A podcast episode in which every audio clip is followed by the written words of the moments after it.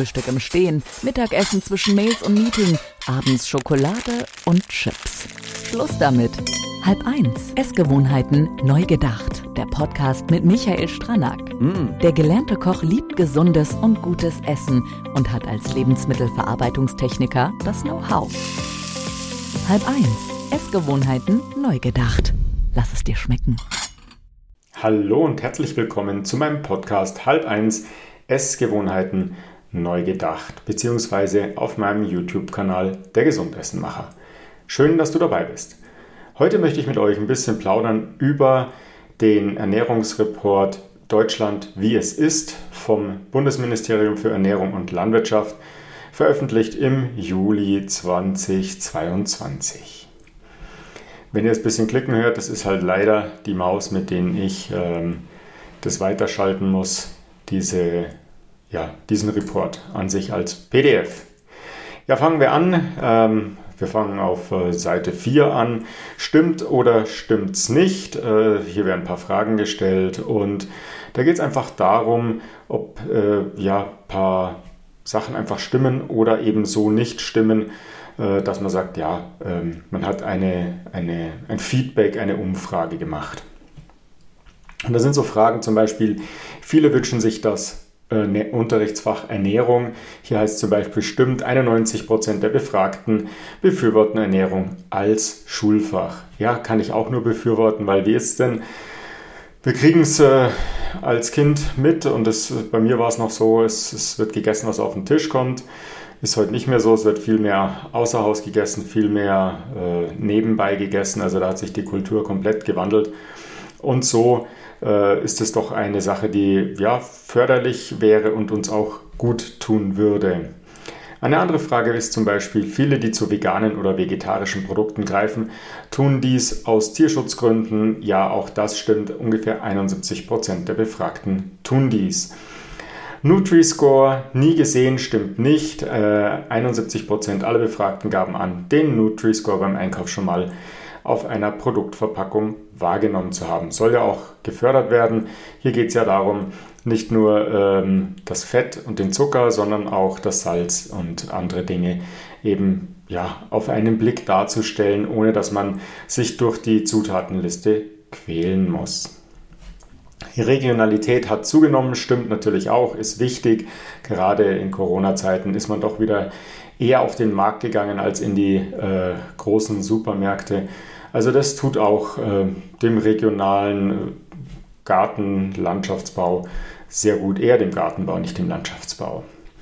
Kochen ist beliebt wie nie, stimmt nicht. Die Leute, die vorher nicht gern gekocht haben, tun dies äh, Weiterhin nicht gerne, es ist äh, Mittel zum Zweck, man muss was kochen wegen der Nahrungsaufnahme. Ansonsten, ja, ist es halt so, wie es ist. Zwei bis dreimal pro Woche wird gekocht. Gemüse und Obst sind beliebte Lebensmittel, stimmt. Äh, Geschmack und Gesundheit werden dabei am häufigsten als Gründe für den häufigen Verzehr von Gemüse und Obst genannt. Kann ich so nicht bestätigen. Manchmal ist mir einfach nur nach Fleisch und Kartoffeln oder Ofenkartoffeln. Da brauche ich jetzt kein Gemüse dazu, weil ich jetzt die Kartoffel nicht als Gemüse zähle. Aber in meinem Frühstücksmüsli habe ich natürlich auch immer Obst drin. Ob es beliebter geworden ist, mh, hm, jein, wage ich zu bezweifeln, wenn ich ehrlich bin. Das Vertrauen in die Sicherheit von äh, hierzulande erhältlichen Lebensmitteln ist groß. Auch das stimmt. 24% ähm, stimmen dem voll und ganz zu und 60% immerhin stimmen dem noch eher zu. Und alle lieben Zucker stimmt nicht. Viele der Befragten wünschen sich weniger Zucker in Fertiglebensmitteln. Ähm, hier ist die Zahl 82% genannt oder der Wert 82% angegeben und nur jeder Zehnte fände es gut, äh, wenn die geringere Süße dabei durch Süßungsmittel ausgeglichen werden würde. Also Pest oder Cholera, das eine kennt man die eine Gefahr, die andere Gefahr ist immer noch nicht gänzlich erforscht, was Zuckeraustauschstoffe, Zuckeralkohole und so weiter, was das alles im Körper bewirkt. Gehen wir doch mal weiter. Wir sind jetzt hier auf Seite 6, den Kochlöffel schwingen. 2020 waren das noch 18 Prozent. Ähm, 16 äh, Prozent haben in der Kantine gegessen und es wurden 5 Prozent fertige Lebensmittel geliefert.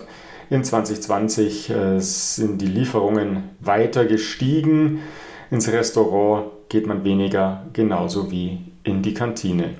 Und wie gesagt, äh, zwei bis dreimal pro Woche wird gekocht. Ansonsten ja, wird eben auf die anderen äh, Möglichkeiten zurückgegriffen.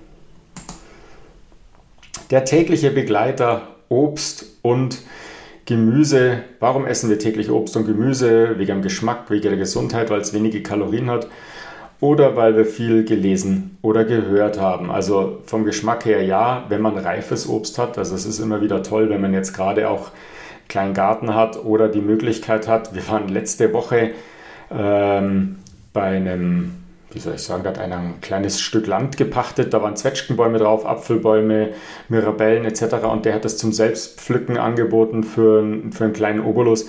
Also wir haben für das Kilo Zwetschgen 3 Euro gezahlt waren, ich glaube, eine halbe Stunde auf Leitern im Baum und haben 5,5 Kilo Zwetschgen gehabt. Und ja, du kannst dir den Reifegrad aussuchen, beziehungsweise viele waren schon überreif. Also man musste wirklich schauen, dass man noch die äh, bekommt oder die pflückt, die, die noch ein paar Tage halten. Und ja, wir haben äh, Zwetschgenmus gemacht, wir haben natürlich einen Zwetschgendatschi gemacht und auch so ein paar gegessen und übrig gelassen. Aber es muss jetzt schon weg und da muss ich sagen, der Geschmack ist im Supermarkt nicht immer gegeben, weil ja oftmals das, das Obst von irgendwo herkommt, wo es einfach äh, ja, tagelang durch Europa gekarrt wird. Also gerade wenn wir jetzt wie wir hier ein paar Kilometer weiter eine Gärtnerei haben, die haben halt frisches, heimisches Obst oder dann eben in den Gewächshäusern selber gezogen. Und da merkt man dann schon den Unterschied weil es einfach tagesfrisch gezupft, gepflückt wird.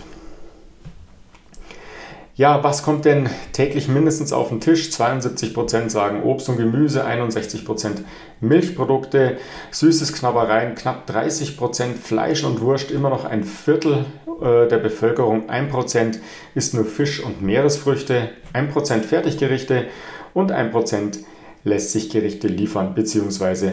holt sie selber ab. 9% vegetarische und vegane Alternativen. Immer noch ein Streitthema, hier geht es um die Ethik des Tieres. Äh, ich habe auch schon ziemlich viele Burger Patties probiert oder andere Austauschprodukte, die vegan oder vegetarisch sind. Und man muss sich dann doch mal die Zutatenliste anschauen und es ist schon manchmal erschreckend, was alles so drin ist in so einem veganen Burger Patty. Und wenn ich dann auf ein fleischhaltiges Burger Patty schaue, Klar, es ist ein Tier dafür gestorben oder getötet worden. Du hast drin Fleisch und Salz drin. Fertig. Zwei Zutaten, vielleicht noch ein bisschen Fett. Das war's. Und bei der veganen Alternative ist, sagen wir doch, was weiß ich, 10, 12, 15 Zutaten, wo man sich denkt, boah, ob das gesünder ist, klar, von der Ethik her kann man drüber streiten, aber vom Gesundheitsfaktor her würde ich äh, ganz klar sagen, dass mit der kürzeren Zutatenliste ist auch immer das gesündere Produkt. Ja, gehen wir weiter zu Punkt 3, auf den alternativen Geschmack gekommen. Hier gehen wir weiter gleich drauf ein, auf vegetarische oder vegane Produkte. Wie kommt man auf diese Produkte? 75% aus Neugier und immerhin 71% aus Tierschutz. Also von dem her, äh, ja, hat sich einiges getan, auch gerade wenn es jetzt um Fleisch im Supermarkt geht. Es wird immer mehr auf die Haltungsform geachtet, die dann auch explizit ausgelobt wird und auch hier kann der Verbraucher entscheiden, was nehme ich. Geschmack 64%, Umwelt, Klima auch nochmal 64%, die Gesundheit äh, 47%, Überlesen und Hören nochmal 36% und aufgrund von Unverträglichkeiten nehmen immerhin noch 15% der Personen vegetarische oder vegane Produkte zu sich. Kapitel 4 frisch aus der Region. Wie vielen Befragten ist die regionale Herkunft beim Einkauf der folgenden Produkte wichtig? Äh, haltbar gemachtes Obst und Gemüse sind wir bei 23 Prozent, pflanzliche Alternativen bei 24 Fisch 38 Prozent. Auch haben wir nicht weit hier eine Forellenzucht und äh, eine Räucherei. Und ja, da merkt man einfach, dass es nicht äh, tagelang, wochenlang rumliegt, eingeschweißt, sondern dass es einfach ja, wöchentlich frisch gemacht wird oder dann halt im, im Turnus, wie die Fische wachsen und dann eben auch reif sind, ähm, verarbeitet zu werden. Getränke regional 46%, Milchprodukte bei 70%, bei Fleisch und Wurst sind wir bei 76%, Brot und Backwaren bei 82%, Gemüse und Obst bei 84% und Eier bei 86%. Ja, während der Pandemie gab es ja wirklich einige, die, äh, die Hühner auf dem Balkon gehalten haben oder auch äh, sonstigen Orten und Stellen, dass man eben frische Eier hat. Also äh, legitim, aber man sollte doch immer auch den, den Tierschutz oder das Tierwohl berücksichtigen. Wir selber haben ja auch einen kleinen Garten und haben auch überlegt, ob wir da eben äh, Hühner halten. Und dann haben wir gesagt, nee, das ist so nicht umsetzbar und wir wollen auch dem Tier das nicht antun, dass es dann irgendwo steht, äh, in irgendeinem Verschlag oder dann im größeren Gehege, wo es dann zwar Auslauf kann, aber ansonsten ja keine Ansprache oder, oder keinen Kontakt zu irgendwas hat, außer vielleicht nachts zu irgendwelchen äh, Mardern oder sonst was, das man ja auch nicht will. Also von dem her äh, haben wir darauf verzichtet und somit ist es auch ganz gut so. Wir haben Bauern, wo wir an Eier kommen und somit ist es auch wieder wunderbar geregelt für uns. Kommen wir zum fünften Punkt. Viele Erwartungen an die Landwirtschaft. Ja, äh, was erwarten die Menschen hierzulande von einem landwirtschaftlichen Betrieb? Äh, schwierige Frage. Man sieht auch immer wieder, wenn man hier über Land fährt, die grünen Kreuze, dass äh, ja, den Bauern zu viel auferlegt wird an, an Maßregelung, an dem, was gespritzt werden darf, was angebaut werden darf und so weiter. Und somit ist es nicht verwunderlich, dass, wenn ein Generationenwechsel stattfindet, oft äh, der Nachwuchs äh, keinen Bock drauf hat. Dass er einfach sagt, nee, ich tue mir die Landwirtschaft nicht an. Ähm, wenn das Getreide jetzt fertig ist, muss ich gießen, muss ich nicht gießen, darf ich überhaupt gießen, kann ich es mir leisten zu gießen, wie ist die Ausbeute an Mais, Getreide etc. Und wie ist es mit Tieren? Ja, ich mag doch nicht sieben Tage Woche haben, 365 Tage im Jahr lang äh, arbeiten. Also ich möchte auch mal frei haben, ich möchte in Urlaub fahren etc. Und das vergessen immer viele, die dann sagen, ja, ich möchte eine artgerechte Haltung, ich möchte äh, Tierwohl etc. Es muss auch einen geben, der das machen will und dann dafür aber auch entlohnt wird. So sehe ich das zumindest. Aber kommen wir nochmal zurück zum Ernährungsreport. Also 66 Prozent wünschen sich eine oder möchten eine artgerechte Tierhaltung, 64 Prozent faire Löhne, 60 Prozent möchten die mehr Qualität. 50% umweltschonende Methoden, 48% Verringerung gesundheitsbelastender Emissionen, 46% Insektenschutz, 45% regionale Vermarktung und 44% Offenheit und Transparenz. Und ich glaube, dass das ein ganz schön äh, ja, anspruchsvoller äh, Job ist, wenn man das so bezeichnen kann als Job, weil es doch, glaube ich, eher Berufung ist, dass man es macht, weil man muss wirklich vom Wetter eine Ahnung haben, man muss von dem Produkt, sage ich jetzt, eine Ahnung haben von dem, von dem, von dem Getreidepflanze, ob es jetzt Hafer, Gerste, Roggen ist. Also man muss wirklich wissen, wie wächst es, wo wächst es am besten, wie ist der pH-Wert des Bodens, was kann ich düngen, was muss ich düngen, um auf äh, ja auch einen Gewinn zu kommen weil die Maschinen, so, so ein moderner Traktor, ich meine, früher war es ein Traktor, der ist 20 gefahren, heute überholt dich ein Traktor mit 60, wenn du äh, mit 50 in der Ortschaft fährst, ganz übertrieben gesagt, weil die Dinge einfach brutal groß geworden sind und schnell geworden sind und auch riesig und die kosten dann natürlich auch und so ein Gerät muss erstmal angeschafft werden und abbezahlt werden. Von dem her ist es auch immer, wie ist der Kosten-Nutzen-Rechnung und das ist, glaube ich, eine ziemliche Gratwanderung, wenn man in Deutschland in der Landwirtschaft arbeitet bzw. einen Hof hat. Ja, Punkt 6. Die Informationen auf den Verpackungen wichtig. Wie wichtig ist es uns? Zum einen ist sehr wichtig die Produktherkunft und die Produktbedingungen. Ist es ökologisch oder konventionell hergestellt? Die Transportdauer und Strecke, Energieverbrauch, klar, mit den steigenden Preisen ist es natürlich auch ein Faktor, wo man sagt, hey, wie ist der CO2-Fußabdruck bzw. der generelle Ressourcen äh, verbrauchende, verschwendende Faktor. Äh, Wasserverbrauch äh, habe ich schon noch nicht gesagt, CO2 habe ich schon gesagt. Also das sind alles Faktoren, wo man sagt, ja, ist, ist wichtig oder wird, wird wichtiger denn je. Wir hatten ja gerade, äh, wie heißt es jetzt, mir fällt es jetzt nicht ein, äh, Earth Overshot, genau, Earth Overshot Day, wo es eben darum ging, dass alle Ressourcen der Erde aufgebraucht sind für den Rest des Jahres und dass wir praktisch auf Pump mit unserer Erde leben. Deswegen wird es eigentlich auch immer wichtiger, nicht nur, dass auf der Verpackung steht, sondern dass es auch im Herstellungsland gelebt wird. Ja, das war jetzt schon der, der kurze Auszug aus dem Ernährungsreport äh, des BMEL. Ah, nein, doch nicht. Es geht weiter. Ähm, wer scrollen kann, hat mehr vom Leben, oder? ähm, Punkt 7. Muss es süß, fettig oder salzig sein? Ja, viele sagen natürlich, äh, nein, es muss nicht zu süß sein äh, oder soll nicht so süß sein. Gerade vom, vom Zucker her, der, das Empfinden hat sich doch sehr geändert, dass man früher sagte, ja, es muss süßer sein. Heutzutage sagt man eher, nein, bitte weniger Zucker, weniger Fette, weniger gesättigte Fette und natürlich auch weniger Salz. Von dem her ist es auch ganz gut, diese Entwicklung. Punkt 8, worauf kommt es beim Essen an? Nummer 1 natürlich immer auf den Geschmack oder auch ähm, der Geruch natürlich, der gehört ja auch zum Geschmack. Dann natürlich die Tierhaltung und der faire Handel. Das, das Essen soll natürlich äh, gesund sein, es soll einfach und schnell zubereitet werden können und es soll kalorienarm sein. Ja, und wer bei Zubereitung einfach und schnell und kalorienarm, da haben wir es im Grunde selbst in der Hand. Äh, wir müssen kein Fertiggericht kaufen, sondern es reicht einfach auch, wenn wir sagen, hey, das passt. Wir äh, kochen uns einfach, hier ist jetzt eine, ein Topf mit Pasta äh, hingestellt, klar, Pasta, nebenbei machen wir eine Gemüsesoße. Ich kann in meinem Thermomix schnell das Gemüse zusammenhacken, bunt Suppengemüse schälen, äh, zusammenhacken, Zwiebeln, Knoblauch, Gemüse rein, passierte Tomaten, Oregano, abschmecken, Salz, Pfeffer. Ähm, dann habe ich eine Gemüsebolognese, dann habe ich ein kalorienarmes Gericht, was schnell zubereitet ist. Also so einfach kann es im Grunde auch gehen. Ja, von Tierwohl bis Bio-Siegel im Blick heißt das nächste Kapitel.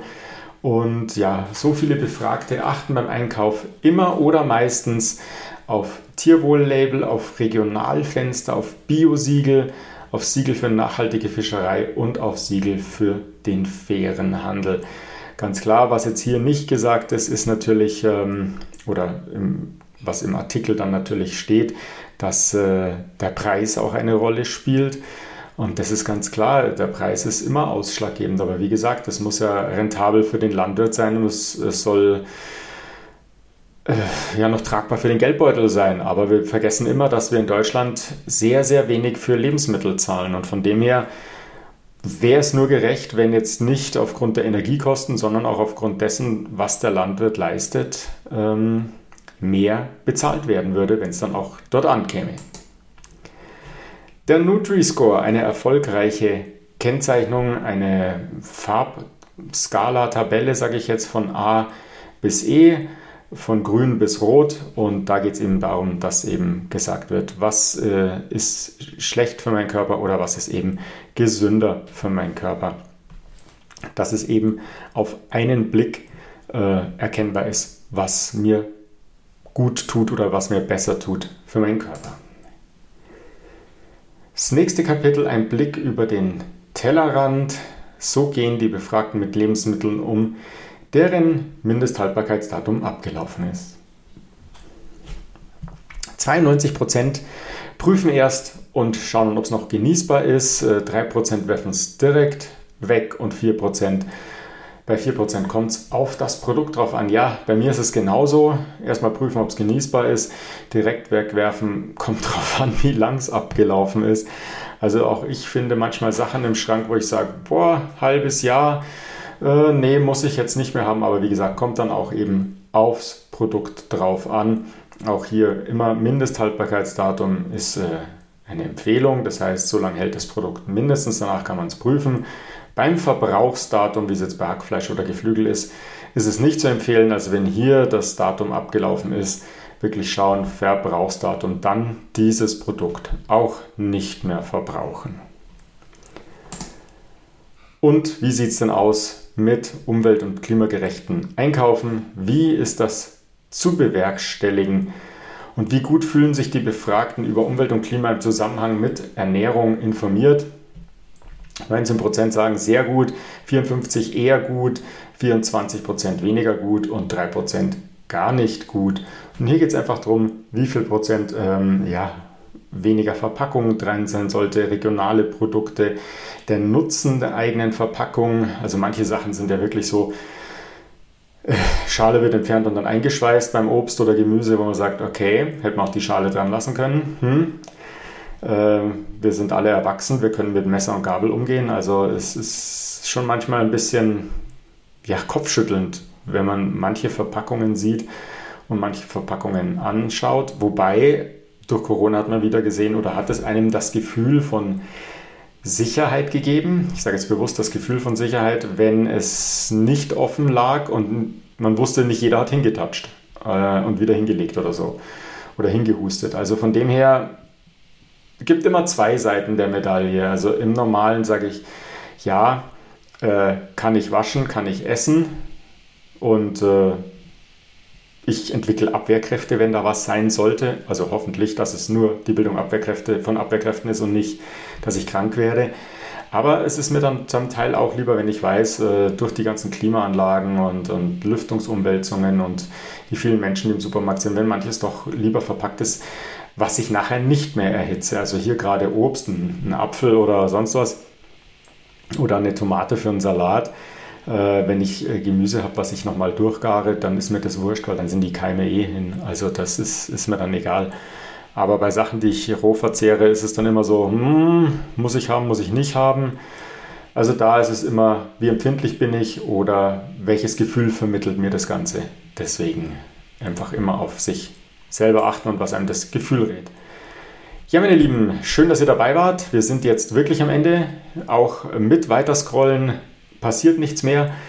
Ich wünsche euch noch viel Spaß und ähm, ja, gerne geht ihr auf die Webseite der BMEL und äh, lest den Ernährungsreport 2022 im Gesamten durch. Es ist viel Kleingedrucktes, ich bin jetzt bloß kurz drüber gehuscht und zack, sind 20 Minuten vorbei. Also wie gesagt, viel Spaß und ja, wenn ihr Fragen habt, meldet euch bei mir unter kontakt.michael-stranak.com. Also bis zum nächsten Mal. Ciao, ciao.